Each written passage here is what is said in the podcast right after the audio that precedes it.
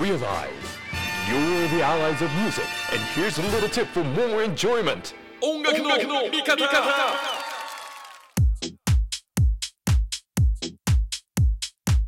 音楽の味方藤田匠です龍松山ボカルピアノの龍です。ご無沙汰ですねご無沙汰してます。なんかいつもそれ言ってますけどね。まあ大体我々だけで撮るとしたらご無沙汰になるわけですねそうですよ。匠さん、オリンピックお疲れ様でした。あありがとうございますいやいや、聞いてましたから。場内アナウンスやっておりましたよ、はい。全体的にも、あの競技そのものというか、うんオリンピアンたちはいい盛り上がりを見せたんじゃないかと思っておりますいや、本当に良かったです。いい結果がたくさん出たという話もね、うんメダルの数とかそういうのも含めて、いい手応えだったような感じはしますがいや、僕だから家に、家にずっとこもってたんで、はいはいはい僕は家でずっと見てましたよ。うわスポーツ好きだもんねいや、もう競競泳もそうですけども、柔道盛り上がったってさっきちょっと話してましたけど、はいはい柔道全部見ましたからね。本当に全員見ました、多分。あーとか、やっぱり金メダル多かったじゃないですか、多かった柔道が特に。で、見てて楽しかったですしね。僕、ウルフさん元からずっと応援してたんで、はいはいはいいや、もうちょっと僕も涙出そうになりましたけど、あと、あのは、安倍兄弟ですか、はいはいはいはすごかったです。ちょうど生で見れたんで、最高でした。うんうんうんいいですねはい。まああのスポーツ好きにとってはねええ。あのー本当に夢のようなうん。あのー視聴経験ができるある意味唯一のだって世界大会って言っても個別で追いかけなきゃいけないじゃないですかそうですね。スポーツ個別ですからね。言っちゃ悪いけどマイナースポーツも含めてええ、ええ、ええ。あのリアルタイムに見ることができる機会ってやっぱなかなかないじゃないですか、はいはいアーチェリーとかねはいはい。射撃とか乗馬とかってなかなかね一度に世界中の人が集まってるのをこう見る俺近代五種とか初めて見ましたからねいやー僕も初めて見てあの女子の方ですごいあのドイツの選手のあの馬が暴れちゃったんですけども、はいそういうのも見てても なんかやっぱりあれって忙しい競技だからうん。どれか一つにこうまとめてちゃんと練習できないから全部こう、はいはいなんていうんですか全体的に練習しないといけないから5種とか超大変だな。超大変でしょ。だって泳げて乗馬馬乗れてです。それからフェンシングができて、はい。えーレーザーガンか。でガンですね。はいそうガンですね。そのはい。要するに銃で、えー狙いを定めてっていうのがあってでさらに、えー走って終わるっていう。とんでもねえなみたいな。そうですよね。10種もありますからね一応十種競技もありますね。それは完全になんか陸上って感陸じですけどけどね、うん。近代五種の場合はそのなんていうんですか、えー軍隊としてのトレーニング。しかも、うん馬乗りますからオールドスクールなね。うん。うんそれをこう身につけるっていう、まあ、お大元の理念があってはいはい。今となってはまあ競技なのであの銃もねあのレーザーガンなんですよね、はいはい。弾が出るわけではなくて、うん で撃って走ってでまた撃って走ってみたいなね。いや大変ですよなかなか見れあないですよ。ただ一番興味持ちましたよ僕。あ近代五種、はい。なんでかというとちょっと僕も あこれ子供の時だったらこういうの狙っ狙いたかったなと思って。結構僕ってなんか一つのことに興味をこうガッと示す人間ではなくていろんなことをいろんなタイミングでやりたいって考えたら、近代五種あの時やってたらちょっと俺結構すごいいい選手になってたんじゃないかなって勝手に妄想し始めてましたよ。もうあの月火水木金で習い事全部違う人だよねそれね。そうですそうです。ス今日水泳行くんだ。そうそうそう。今日水泳行くんだ。明日フェンシングの習い事行って、明日乗馬行って商みたいな。売よみたいな。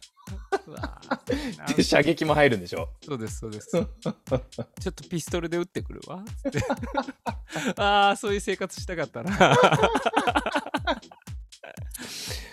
それでオリンピック代表でね、オリンピック出てなんてね、そうですすごい世界ですよね。いやもう残念ながらイタリアっていう国はもうサッカーしかなかったのでもうサッカーしかしてなかったですかということで、スポーツ好きのリュウさんは、ら。ええもう目いっぱいこのオリンピックでスポーツを満喫したということでございます。ええ。がしかし、はいそんなオリンピックとパラリンピックの間に、ええ。リュウ松山的には非常に大切な日を迎えました。本当ですよ。なんとまあ僕らセカンドシングル「えー、とスネイルフィーチャリング大地山本」が今日ですねこの日今、はいポッドキャストを収録してる日に配信されましたありがとうございますおめでとうございます。やった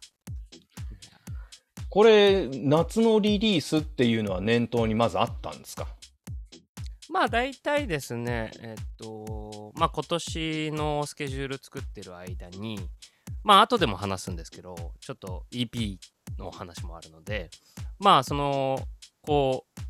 逆算していく中でまあこんぐらいの時に出そうかなっていう風な話をだけをしててまあ大体夏ぐらいっていう設定をしてまああとはタイミングを見ながらあの配信ってやっぱりそういうのができるのでうん。やっぱりすごいありがたいなんか年あの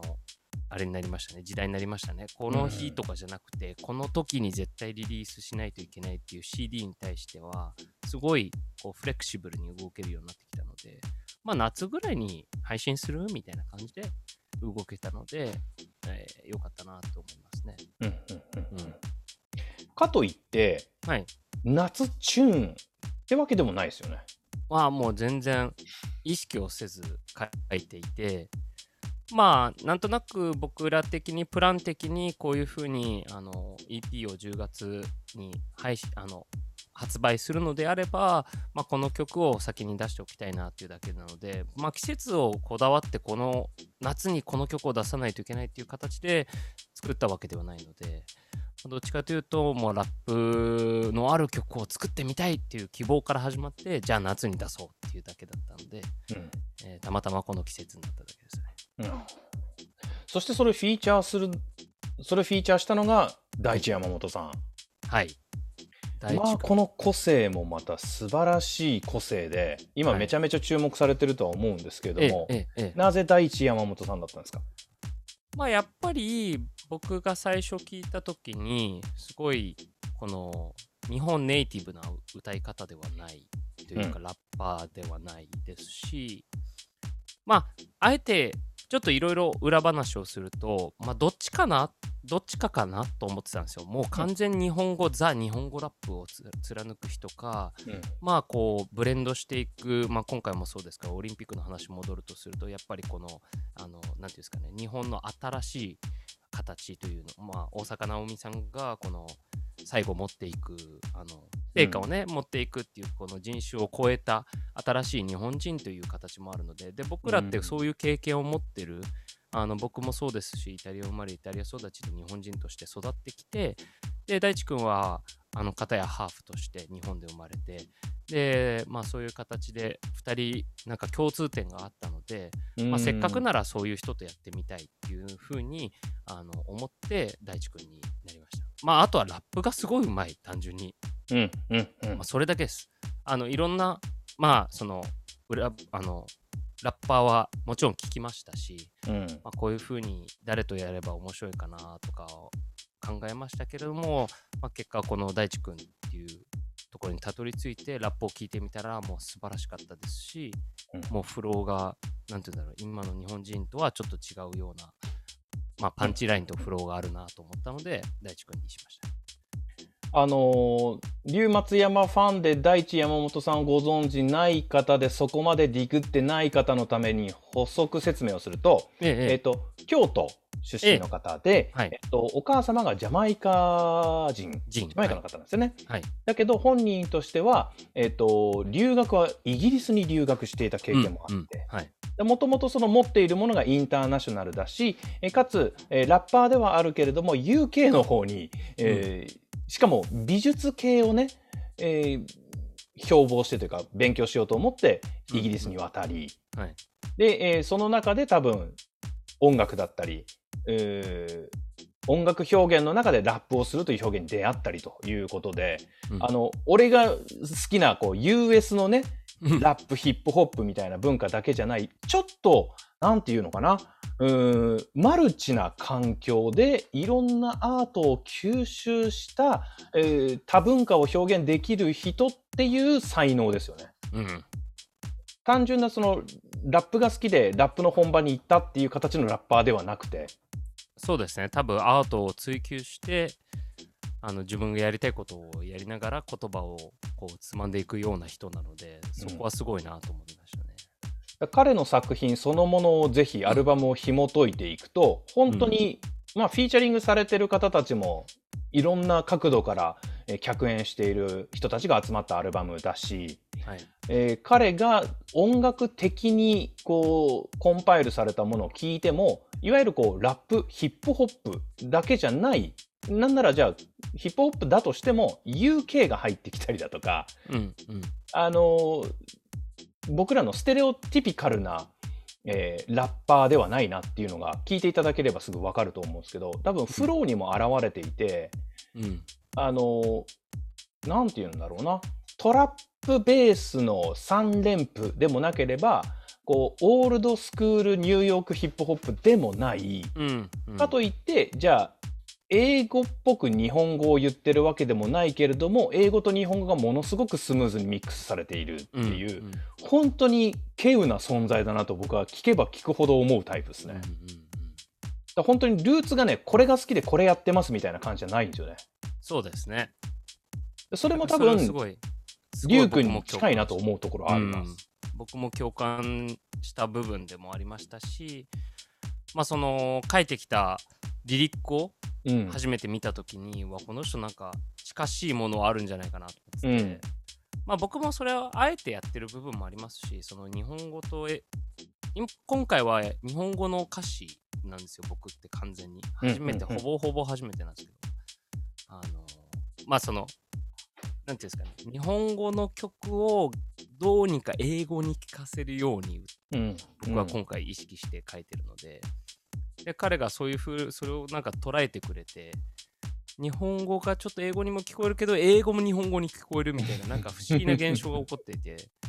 すごいことはなんか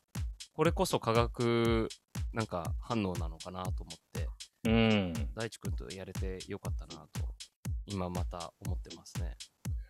なので耳から入るフローそして意味合い上におけるいわゆるリリックというかね歌詞、はいえー両方の側面から楽しめるなぁと思いましたありがとうございます。はい、あと変わらずの絶妙なこの温度感ね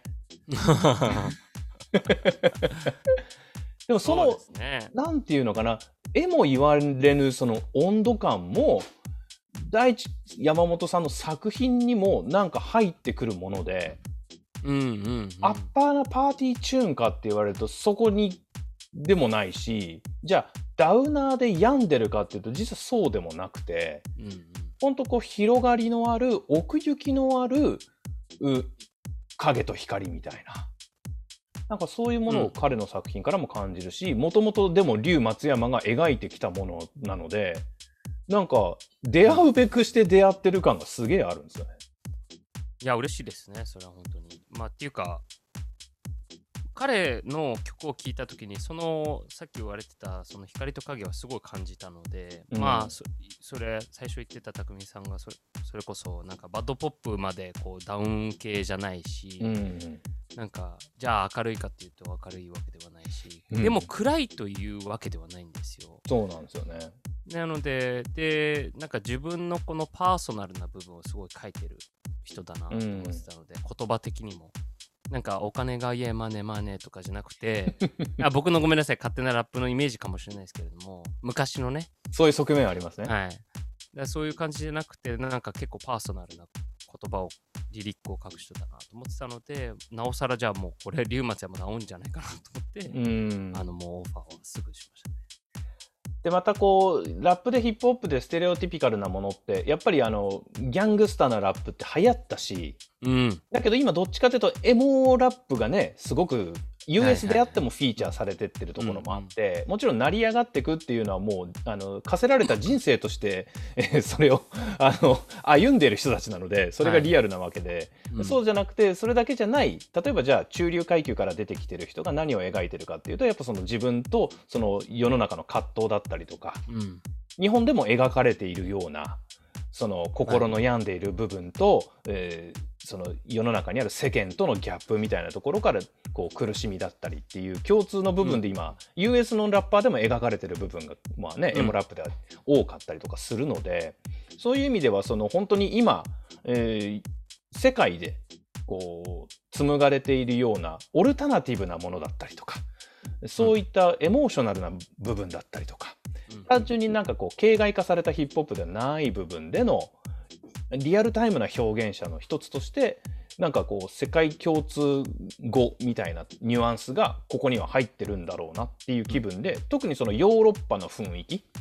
どうしてもポップスもヒップホップもなんかこう US のものが取り上げられがちですけどはい。そのヨーロッパでしかもこうオルタナティブでとかうんまあ別にヨーロッパと US を分ける必要ないですけどやっぱトレンドがやっぱ違うのでうん。うん。同じヒップホップだったとしても同じラップだったとしても UK はねちょっとドリルだったりだとかトラップじゃなくてみたいなところもあるので、流行りもやっぱ違うしうん、そういう意味でのそのヨーロッパ的なものを知ってる人が作ってるっていう感覚でまた聞いてもらうとまたなんかこう違う味わいなんじゃないかもちろうんんこう刺そうとしてるのは j p o p の中にグッとこう槍を一本こうグッと差し込んでるんですけどはい。そこに流れ込んでるのはそのオルタナティブっていう言葉だけじゃなくてなんかこうヨーロッパにある 多文化多言語うん。マインドみたいなうんうん。なんかねまあ俺はちょっとうがった耳で聞いてたのかもしれないけど そう言いたくて聞いてる可能性があるけれどもあんまいい聞き方じゃないんですけど。僕的には今回の、まあ、この大地君は関係なくメロディーとかその曲を書いてる時に、うん。あのーヨーロッパ的なマインドで日本を思い浮かべたらどういう風な曲を書くだろうっていうマインドで書いてみたいですよ。だからメロディーがズバリじゃないですか？そうなんですよ。ピアノがタララララララランランっていうのってうん。なんか坂本龍一さんまではいかないですけど、うん。なんかこのちょっとジャパニーズうんうんなんか海外の人が思っているジャパニーズのメロディーってどういう風なんだろうっていう風な考え方をしてピアノもあじゃあなんかちょっとこのまあその中国まではいかないですけど、うん。やっぱりちょっとチャイニーズ風とか沖縄の感じとかのメロディーがあるとかっこいいだろうなと思ってこの今入ってるピアノにたどり着いてあこれちょっと面白いなっていう風にう思って。んうん。ただまあそれがじゃあ普通に聞かれてねまあ日本人が聞いた時にこれは日本語日本っぽいねとは言われないので。はいはいはいもちろんやっぱりヨーロッパの人に聞いてもらったらちょっとおこれすごいジャパニーズスタイルじゃんって言われるのがうんうん。嬉しいなと思ってますね、もう分かんないですよ。まだ聞かせてないので。はいはいはいどう思ってくれるのか分かんないですけど僕はそういうあの感覚で書きました、うんうん、歌詞の世界観的にはどうですか？またこう、まあ心の葛藤を表現してるような感じもしますけど。そうですね。まああの僕これ個人的な感覚で書いたんですけれどもこれいろんな、この歌詞っていろんなところに当てはまるなと思ってて、まあ、僕ら的にはアイデンティティと、やっぱり僕らは何かのマイノリティに属しているって常に思っている人たち、まあ常にいないといけなかったので、僕はその、のイタリアで生まれて日本人だし日本人として日本人コミュニティに行こうとするとイタリア人として扱われたっていうなんかこういう変なずっとマイノリティにいた人ですしまあ多分これ大地区は憶測ですけどまあそういう風な幼少期もあったんじゃないかなという風なこの自分のまあアイデンティティの葛藤があった人たちが2人が書いた歌詞なのでまあそれに当てはまるようなテーマにしようっていう風な最初はもう決めていてうん。あのやっぱり僕らの,、まあそのアイデンティティとかそのここの国籍とかそのなんだろうこの違い？っうん。ていうのをこう葛藤を描いてみましょうっていうふうにもう最初からあの大地君に送ってそのテーマを。うん。でそれで書いてみてくださいみたいな感じでやりました。ただまあさっき言ったようにこの歌詞ってどこにでも当てはまるなと思っててどこのマイノリティにも当てはまるなと思っててうん。まあ、ももちろんなんですけど LGBTQ+ とか、うん。そういうところにも当てはまってくれるんじゃないかなと思いますし、なんかそれだけではなくて普通に生きてる人のが自分がマイノリティに感じているっていう人たちででも聞いてもああ、うん、僕もそうだなって思ってくれるんじゃないかなと思ってるので。うん。ただ僕本当にあのあのサビしか書いてなくて。うん。あとはもう全部任せますと。おおあのどういうふうなやり取りをしようかなと思っていて、うんうんうん最初あっちからこのテーマを送ってくれて僕がじゃあサビ書いてみますよっていうふうな方がやりやすいかったりするんですよ、まあ、ラッパーといえば、僕は呂布としかやったことないんで、はいはいはいはい。あのわからないんですけれどもまあ呂布はそういうタイプで結構この自分でこうフリーな感じでラップをした上でじゃあちょっとフック書いてみてみたいな感じだったので僕はそういう風な形でしかやったことなかったのであ大地君も一緒かなと思って、うん。まあ彼のそのリリックを送ってくる僕はもうメロディーは書いてたのでまあリリックに対して僕じゃあサビを作ろうかなと思ったんですけど、まあ、どっちかというとじゃあ今回テーマを決めてみてそれに対してじゃあ書いてみましょうっていう2人のあいうん。あれがあったのでじゃあ僕がもうフックを作っちゃいますとうん。もう歌詞をでそれに対してまあ今のサビなんですけどそれに対してじゃああのどう思うかをみたいな手紙のやり取りじゃないですけれども。どう思うかを書いてみてくださいっつってもう一発目ですよね送られてきたのがこの今のリリックだったので、あもうこれでいいでしょ。みたいな。何も言うことありませんよみたいな。伝わったと。そうですね、はい。なんかこんなにシンプルに書いたはずなのにここまで捉えてもらえるとやっぱりすごいなっていう、あの感性がすごいなと思ういます、んうん。まあもちろんその